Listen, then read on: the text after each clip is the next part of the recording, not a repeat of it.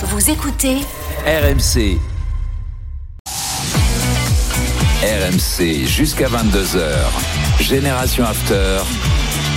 Nicolas Jamin. Génération After sur RMC, merci d'être avec nous 20h49 avec Julien Laurence, Paulo Breitner, Fred Hermel et Johan Crochet. Avant de donner la parole à nos auditeurs, les directs d'abord le handball, le tour préliminaire de l'Euro, Roumanie-France, Nico Paul Orsi. Et comme prévu, il est très serré ce match macédonien Skopje. Waouh, le shoot de loin d'Orlan Canor pour son premier ballon en attaque.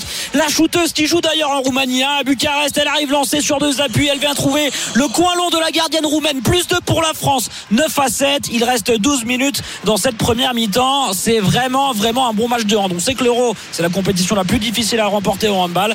Tout va être difficile pour l'équipe de France si elles veulent remporter la médaille d'or.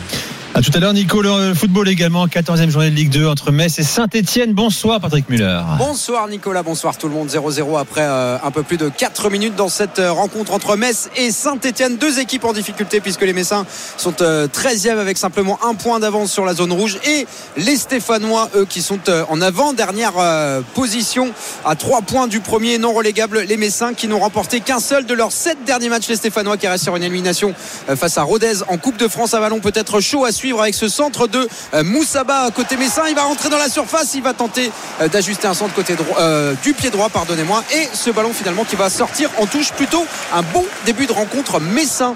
Pour l'instant 0-0 toujours entre les deux équipes après 5 minutes dans cette rencontre. Félicien est avec nous dans Génération After. Salut Félicien. Bonsoir Nico, bonsoir tout le monde. Sois bienvenu.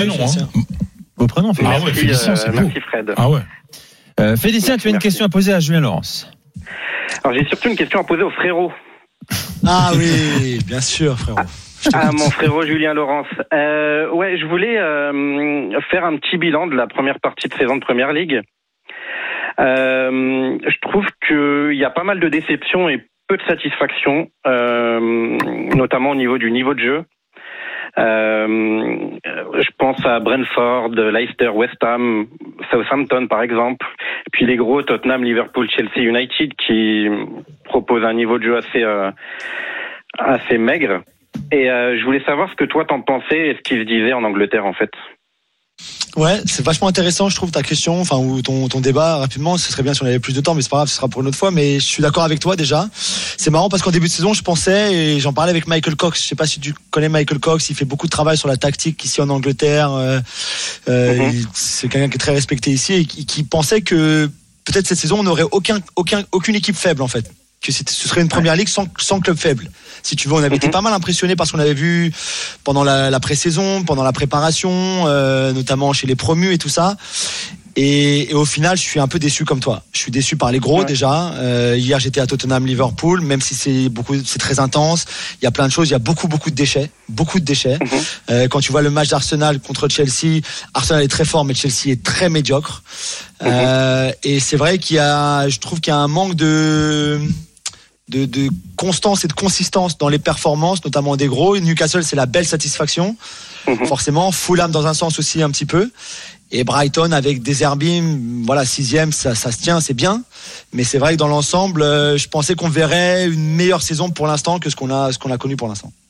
Voilà Félicien pour, pour la réponse de Julien. Est-ce qu'elle te convient? Oui, oui, je suis dans l'ensemble d'accord avec lui. Johan Non, juste pour ajouter que je partage l'analyse qui est faite sur la première ligue euh, sur la Serie A.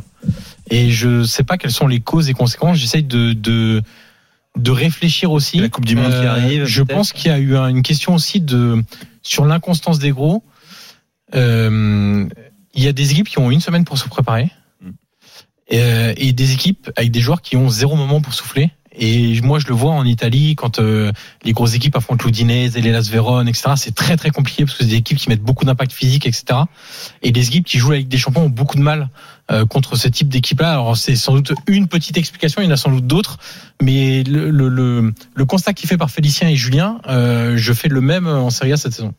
Merci Félicien, Ouais. on a fait le 32-16. Ouais, si je pouvais juste ajouter, moi, quand je m'étais projeté en fait sur cette saison, je pensais justement que les, les petits allaient surperformer en fait euh, bah, du fait qu'ils aient moins de joueurs qui euh, susceptibles d'aller euh, au mondial, donc euh, moins à même à s'économiser. Euh, mais c'est pas le cas.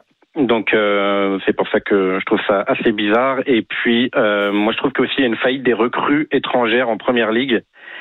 Euh, je pense à Casemiro, à Darwin, à Koulibaly encore ou Anthony. Euh, voilà, qui sont pas au rendez-vous.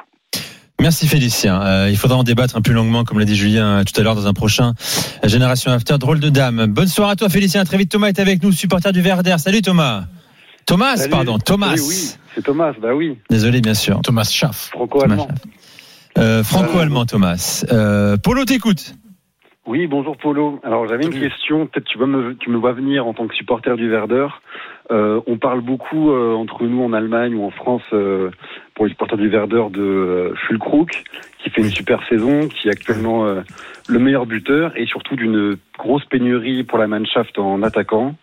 Il a un profil assez unique que, en tout cas, Flick n'a pas. Est-ce que tu penses que Flick pourrait être capable de sélectionner un joueur qui a zéro sélection pour la Coupe du Monde Est-ce que ça peut être euh, la grosse surprise? Bon, déjà, si tu l'as dit, euh, alors il n'est pas le meilleur buteur de, de Bundesliga, il est le meilleur buteur du club. hein, ça fait quelques saisons qu'il en qu'il en qu'il débute. C'est vrai que c'est euh, pendant longtemps, c'est ce que moi j'appelle des joueurs 1.5, c'est-à-dire c'est des joueurs qui font leur carrière et en seconde division et en Bundesliga. Euh, il avait bien marché à l'époque à Hanovre, etc. Et c'est vrai qu'en tant que promu, bah, c'est une surprise de voir euh, Brême euh, si haut au classement, et il le doit notamment à Niklas Fulkrug. Euh, tu as vu qu'il est sorti samedi de la rencontre. il est sorti du, du- du terrain parce qu'il avait un petit problème de dos. Apparemment, c'est pas bien grave. Ouais, Moi, je suis grave. intimement persuadé qu'il va le prendre, euh, non pas pour le faire jouer titulaire, ou alors on aurait une énorme surprise, c'est-à-dire une Mannschaft qui d'un seul coup se remet à jouer, à jouer avec un attaquant de pointe, euh, ce qui serait une énorme surprise par rapport au, au titulaire habituel. Mais le fait que Werner soit out pour la Coupe du Monde, bah, libère euh, mathématiquement une place. Et ce serait, il y a quand même un certain pressing en Allemagne, un certain lobby pour qu'il parte, parce que la question du fait, euh, on peut faire des débats entre nous, est-ce qu'il faut des, des neufs, des faux neufs, des C, c'est quand même mieux quand t'as un neuf qui sait mettre un coup de boule à 5 minutes de la fin pour aller remporter une rencontre, quoi. Et au-delà de la beauté du sport, etc. Et moi, je pense qu'il va le prendre, ouais. J'en suis persuadé. Thomas, euh, merci d'avoir appelé. Bah, Merci pour ma première, je suis très content Eh d'être ben, c'était un plaisir de t'accueillir. Tu- Il y aura une deuxième, une troisième, j'espère. Une Première réussie, hein, Thomas. Hein. Est-ce que j'ai 15 Zerbout. minutes Est-ce que j'ai 15 secondes juste pour Bien euh, sûr.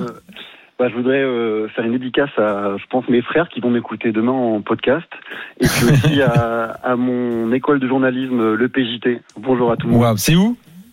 On est à Tours, nous, le PJT. Tours. Ah, c'est une bonne école, en plus reconnue. C'est l'UT de. Tours, c'est ça? Exactement. Enfin, L'ancien UT? Enfin, voilà, le nouveau, la nouvelle version de l'ancien. UT, j'imagine.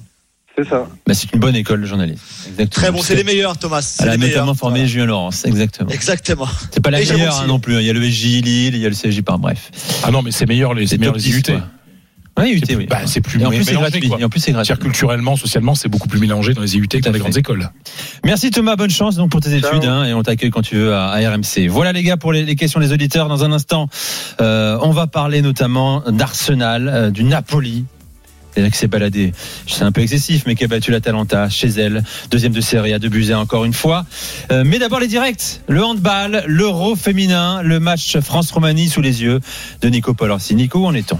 Il reste 7 minutes 30 dans cette première mi-temps et euh, les Françaises sont bien dans leur match. Elles mènent de 2 buts, 11 à 9. Il y a une joueuse qui fait énormément de bien, c'est Orlane Canor, la grande arrière française qui euh, fait parler son bras à longue distance et Cléopâtre Darleux qui commence à sortir des ballons dans le but mais en face ça reste très costaud. On a eu 4 buts d'avance et on est en train de perdre un petit peu pied. Ballon pour les Françaises avec une nouvelle fois Orlane Canor qui va caler grâce Zahadi. Le shoot de Zahadi, oui, le shoot parfait de grâce Zahadi, plus 3 pour la France, 12 à 9. Et puis le foot également, Metz Saint-Etienne, Patrick Muller. C'est la 12e minute à Saint-Symphorien, 0-0 toujours entre les deux équipes malgré cette grosse situation pour le FC Metz tout à l'heure avec ce centre euh, côté droit de euh, Anthony euh, Moussaba pour la tête d'Ablaï Jalot qui n'arrive pas à ajuster sa, tête piquée du haut de son mètre 63. hein. Allez, on va dire que c'est une circonstance atténuante. En tout cas, ça illustre à la fois les difficultés en termes de réalisme côté messin et à la fois que euh, ils font un bon début de rencontre. Ceci étant, euh, les joueurs de Laszlo Bologna. Mais toujours ce score nul et vierge 0-0 entre Metz et Saint-Etienne après 13 minutes. La génération After dans un instant. La suite sur RMC 20h58. À tout de suite.